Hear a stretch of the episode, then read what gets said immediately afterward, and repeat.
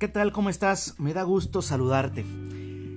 ¿Te has puesto a pensar que tú y yo somos personas que en todo momento de nuestra vida migramos? Sí, todos somos migrantes. ¿Y por qué te digo esto? Por la simple y sencilla razón de que todos vamos de paso en este mundo. Es decir, aunque hayas nacido en un lugar determinado, tengas una nacionalidad, te identifiques con esa nacionalidad, no va a ser eterno.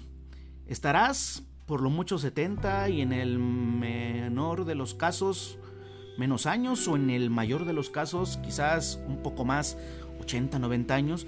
Pero en todo caso, hermano amigo, somos migrantes aún en nuestro propio país. ¿Y por qué te digo esto? Porque hay un principio implícito en la Biblia en que tú y yo que pertenecemos al Señor y por supuesto somos extranjeros en esta tierra y además somos forasteros, debemos de procurar la paz del pueblo en medio del cual vivimos tú y yo.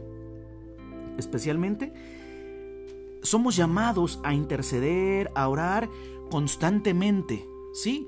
Por nuestro país, orar por nuestros gobernantes, orar por las autoridades jurisdiccionales, orar por nuestro jefe de colonia, orar por aquellos que hacen las leyes en nuestro país, orar, orar pues hasta por nuestros médicos, orar, orar por el policía de nuestro barrio. Debemos interceder entonces constantemente por nuestra nación y por nuestra ciudad, para que Dios, Dios bendiga nuestro país, nuestra ciudad y nuestro estado. Pero debemos orar ansiosamente porque nuestro Dios sea con nosotros en nuestro país, por la dádiva tan importante que llamamos paz, tanto en nuestra patria como en la región, como en otros países más distantes. Si la discordia extranjera, ese derramamiento de sangre en cualquier parte del mundo, o inclusive en nuestras calles, o si la guerra acabara con la vida de nuestros valientes eh, soldados, todos tendríamos que llorar esa calamidad.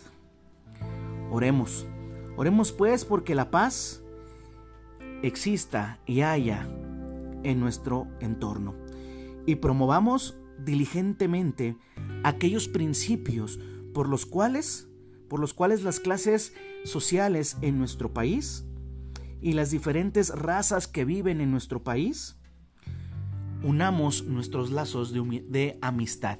Y esto podría parecer o escucharse utópico, pero no lo es. Nosotros somos agentes de paz. Procuremos estar en paz en tanto esté en nuestras manos, pero también anhelemos, anhelemos la paz. A nosotros mismos se nos promete tranquilidad en relación con la paz en nuestro país. Lo cual, lo cual es muy deseable, porque de esta manera tendremos que educar a nuestras familias, a nuestros hijos. Tenemos que educarles en el temor del Señor, pero también predicar el Evangelio, las buenas nuevas, sin estorbo ni impedimentos. Es decir, que tengamos la libertad para poderlo hacer. Oremos mucho por nuestro país, confesando nuestros pecados nacionales y pidiendo perdón y bendición para nuestro pueblo por medio de nuestro Señor Jesucristo. Tú y yo busquemos la paz, no necesariamente en un día internacional de celebrar algo, sino todos los días. Busquemos la paz porque la paz es la paz del Señor. Y el Señor Jesucristo nos dijo, mi paz os dejo y mi paz os doy y no como el mundo la da, sino como yo os la doy. Llamados a la paz, hermanos. Que tengas un excelente día. Dios te bendiga. Nos vemos a la próxima. Tu servidor y amigo, Abdías Pérez.